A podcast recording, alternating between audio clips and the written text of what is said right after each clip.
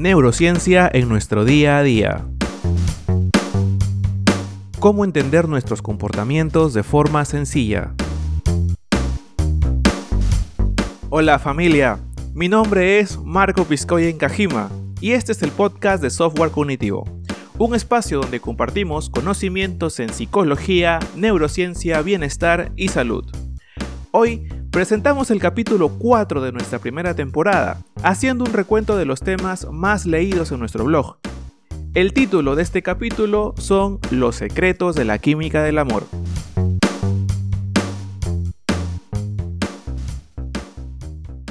Esta semana hablamos del amor, un sentimiento universal en todos los humanos. Conoceremos los secretos de la química del amor desde las perspectivas de Ellen Fisher y Robert Stenberg. Al ser un proceso tan complejo y de experiencia tan singular en cada persona, partamos desde la teoría de estos dos autores para entrar en ese tema tan amplio. Sin mucho rodeo, empecemos a preguntarnos, ¿por qué amamos? Este es el título del libro de Ellen Fisher, un libro que nos ayudará en la didáctica introductoria de este tema. Antes de empezar con los argumentos de Ellen, vamos a contextualizar el tema a modo de introducción para poder partir todos del mismo norte. Hablar de amor es señalar uno de los términos más difíciles de definir. Desde la antigüedad ya se ha tratado de definir el amor de muchas formas, y actualmente encontramos en Robert Stenberg uno de sus principales referentes. Stenberg es un psicólogo estadounidense que identifica a la intimidad, la pasión y el compromiso como los elementos claves para definir el amor y sus variantes. Todo esto lo explica en su teoría triangular del amor, donde señala, entre otras cosas, al amor romántico, el cual define como el conjunto predominante de intimidad y pasión por encima del compromiso en una relación. En este escenario, los amantes han cultivado una buena amistad y ambos se atraen sexualmente, pero este sentimiento no va acompañado de compromisos mayores. ¿Por qué señalo a Stenberg y al amor romántico? Pues porque la población que estudió Ellen Fischer en sus investigaciones son en su mayoría jóvenes universitarios que encajan perfectamente en esta definición. Las parejas aún no conviven juntos ni se reparten gastos importantes, pero están muy enamoradas. Ahora sí, amor romántico y Ellen Fisher. Ellen Fisher está convencida de que el amor romántico es un sentimiento universal en los humanos. Con esto ya queda claro el por qué mencioné este tipo de amor. Además del hecho de que clasificarlo como universal nos da una señal sobre su origen químico y biológico en nuestro cerebro. Ellen centró sus investigaciones en tres neurotransmisores, dopamina, noradrenalina y la serotonina, para los no tan técnicos, un neurotransmisor es un mensajero químico que viaja de neurona a neurona en un proceso que llamamos sinapsis. Esta biomolécula, de acuerdo al tipo que sea, generará uno u otro tipo de reacción en nuestro cerebro. Ellen centró su investigación en tres de estas biomoléculas. Hablaremos a continuación del efecto de cada una de ellas. Empezamos por la dopamina. Este neurotransmisor, la dopamina, es uno de los mayores incentivos que puede recibir nuestro cerebro para repetir una conducta. En niveles muy altos, la dopamina potencia nuestra atención y nos brinda una motivación inquebrantable. Cuando ganas un juego de apuestas, tu cerebro libera mucha dopamina. Cuando logras un éxito importante, tu cerebro bota mucha dopamina. Creo que de esa forma se va entendiendo a lo que nos referimos con atención y motivación. Cuando estamos enamorados, también liberamos dopamina. Eso hace que nos concentremos mucho en esta persona. Esta excesiva concentración hace que pasemos por alto todos sus defectos y solo veamos lo novedoso y único de la persona. La misma concentración puede llegar a producir euforia en los amantes así como muchas otras de las características con las que se identifica a una persona enamorada. Aumento de energía, insomnio, falta de apetito, aceleración de los latidos cardíacos, ansiedad, miedo y hasta obsesión. Esta obsesión puede explicar por qué muchas veces existe una dependencia y ansiedad por crear un lazo emocional con el sujeto amado. Estos dos elementos son características de las adicciones y también están relacionadas con niveles muy altos de dopamina. Entonces, ¿el amor romántico es una adicción?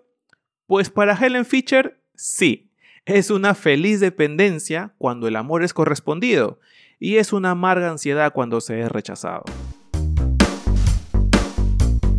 Segundo neurotransmisor, noradrenalina y los recuerdos. Este neurotransmisor se activa cuando estamos frente a estímulos novedosos, sorpresivos e inesperados, haciendo que nuestro cerebro trabaje muy rápido. En niveles muy altos puede explicar por qué podemos recordar hasta los más mínimos detalles que en algún momento nos causaron sorpresa de nuestro sujeto amado. A esta sustancia se le relaciona con la capacidad de recordar todos estos estímulos nuevos. El primer beso, el primer regalo, el primer viaje. Todos estos recuerdos se almacenan de forma muy fija ya que hay una liberación excesiva de noradrenalina y pasa cuando estamos enamorados. Tercer neurotransmisor, serotonina y su relación con el trastorno obsesivo compulsivo. Ya hemos visto que este amor romántico tiene mucho de obsesivo. A diferencia de la dopamina y la noradrenalina, cuando estamos enamorados hay una baja producción de serotonina en nuestro cerebro, y esto se relaciona también con el trastorno obsesivo compulsivo. De hecho, Helen en su libro recoge una investigación donde encuentra que tanto las personas enamoradas como los pacientes con TOC trastorno obsesivo compulsivo, presentan niveles significativamente menores de serotonina en su cerebro. Esto podría explicar por qué cuando nos enamoramos no podemos sacarnos de la mente a la persona que amamos. Son los mismos rasgos que un obsesivo compulsivo. Resumiendo, la fórmula del amor estaría dada por niveles muy altos de dopamina y noradrenalina, y a su vez con un descenso de los niveles de serotonina. Estas concentraciones van a variar de acuerdo a si el amor romántico es correspondido o es rechazado. Cuando lo que sentimos es correspondido, nuestro cerebro añade emociones positivas como la euforia y la esperanza. Por el contrario, cuando es rechazado, el cerebro lo relaciona con desesperación y rabia. En palabras de Ellen, en su forma ideal, estas sustancias forman el eje central del amor obsesivo, apasionado y romántico. Todo esto nos lleva a una pregunta. ¿Es el amor una emoción o una motivación?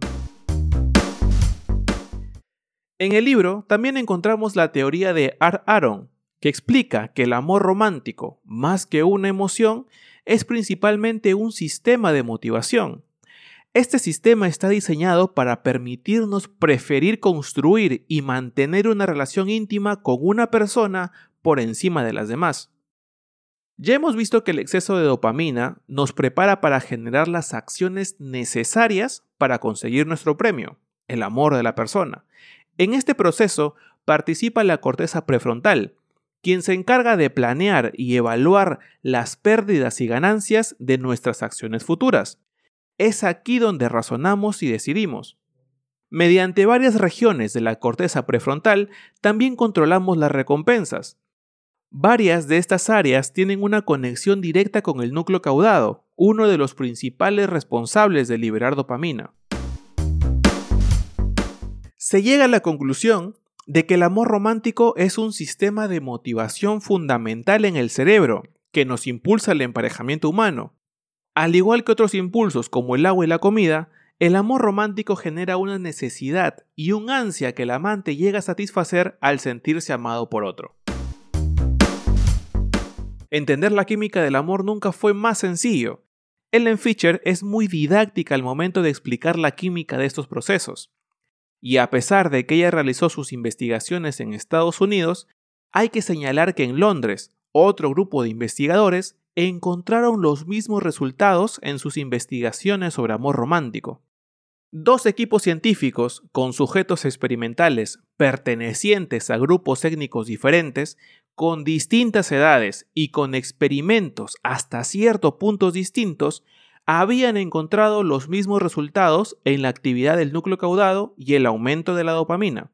En esta ocasión, la cultura y la sociedad no tuvieron influencia. Nuestros procesos biológicos son gobernados de la misma forma aquí como en otro lado del mundo. Con esto, terminamos el capítulo del día de hoy. Gracias por acompañarme hasta el final de este podcast. No me voy sin antes darles un adelanto del capítulo de la próxima semana.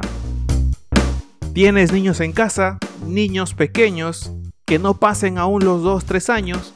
Bueno, la siguiente semana hablaremos de la maduración cerebral en la infancia, junto a los cambios que conlleva este proceso. Recuerda que puedes conseguir la infografía de este tema junto a 18 temas más en nuestro último ebook, Neurociencia en Infografías, Consíguelo gratis en softwarecognitivo.com slash descargas. Síguenos en nuestras redes sociales y no te olvides que en Software Cognitivo hacemos sencillo lo complejo. Hasta pronto familia.